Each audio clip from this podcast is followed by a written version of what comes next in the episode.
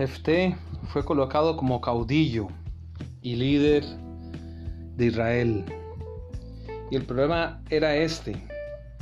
El rey de los amonitas había reclamado la tierra de Galaad. Porque él dijo en jueces 11:13, por cuanto Israel tomó mi tierra cuando subió de Egipto, desde Arnón hasta Jaboc y el Jordán, ahora pues devuélvela en paz. Y entonces Jefté le responde, aquí tenemos registrado en la palabra de Dios un pequeño discurso de este hombre valeroso, donde él le explica, cuando nuestro pueblo estuvo en el desierto, nosotros no tomamos de la tierra de Moab ni tierra de los hijos de Amón. Y de hecho, Dios le había dicho a Moisés, y está registrado en Deuteronomio 2.19, y cuando te acerques a los hijos de Amón, no los molestes, ni contienda con ellos, porque no te daré posesión de la tierra de los hijos de Amón, pues a los hijos de Lot le ha dado por heredad. Así es que eran parientes lejanos. Lot era primo de Isaac, el padre de Israel. Así que ellos no tomaron. Inclusive Jefté recuerda al rey de los amonitas que cuando ellos viajaron por el desierto, Edom le pidieron el paso a Edom y él no los dejó pasar, le pidieron el paso a Moab y él tampoco los dejó pasar. Finalmente, como lo hemos estudiado en los podcasts anteriores, Israel viajó por el, de, por el desierto respetando los límites de Edom y Moab. Y cuando llegó, dice el texto bíblico, y Jefté también recuerda eso, Seón, rey de los amorreos, le salió al frente, ellos pelearon y entonces Israel tomó la tierra de Seón. Se apoderaron también de todo el territorio del amorreo desde Arnón hasta Jaboc y desde el desierto hasta el Jordán. Y entonces eh, es aquí donde Jefté encara al rey de los amonitas y le dice, así que lo que Jehová, Dios de Israel, desposeyó al amorreo delante de su pueblo Israel, ¿pretendes tú apoderarte de él?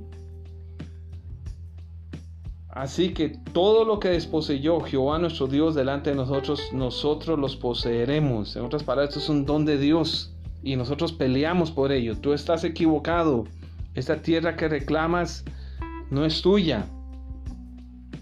¿Eres tú ahora mejor en algo que Balak, hijo de Zippor, rey de Moab?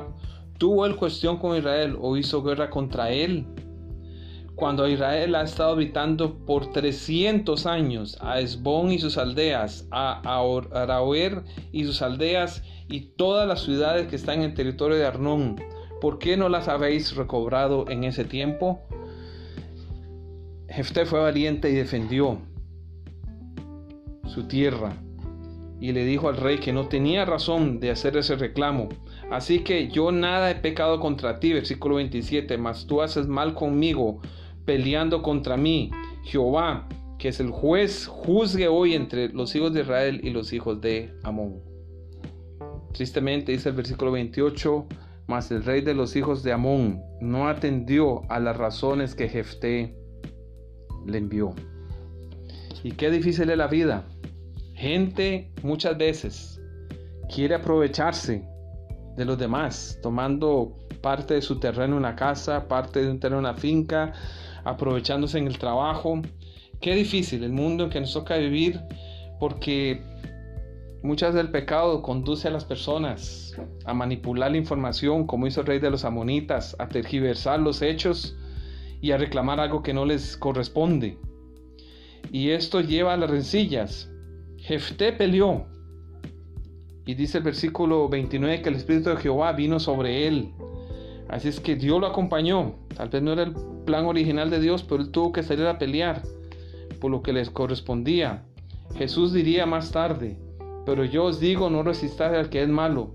Antes a cualquiera que te hiere en la mejilla derecha, vuélvete también la otra. Y al que quiera ponerte a pleito y quitarte la túnica, déjale también la capa. Y a cualquiera que te obliga a llevar carga por una milla, ve con él dos. ¿Qué debemos hacer? Lo que hizo Jefté o lo que dice Jesús.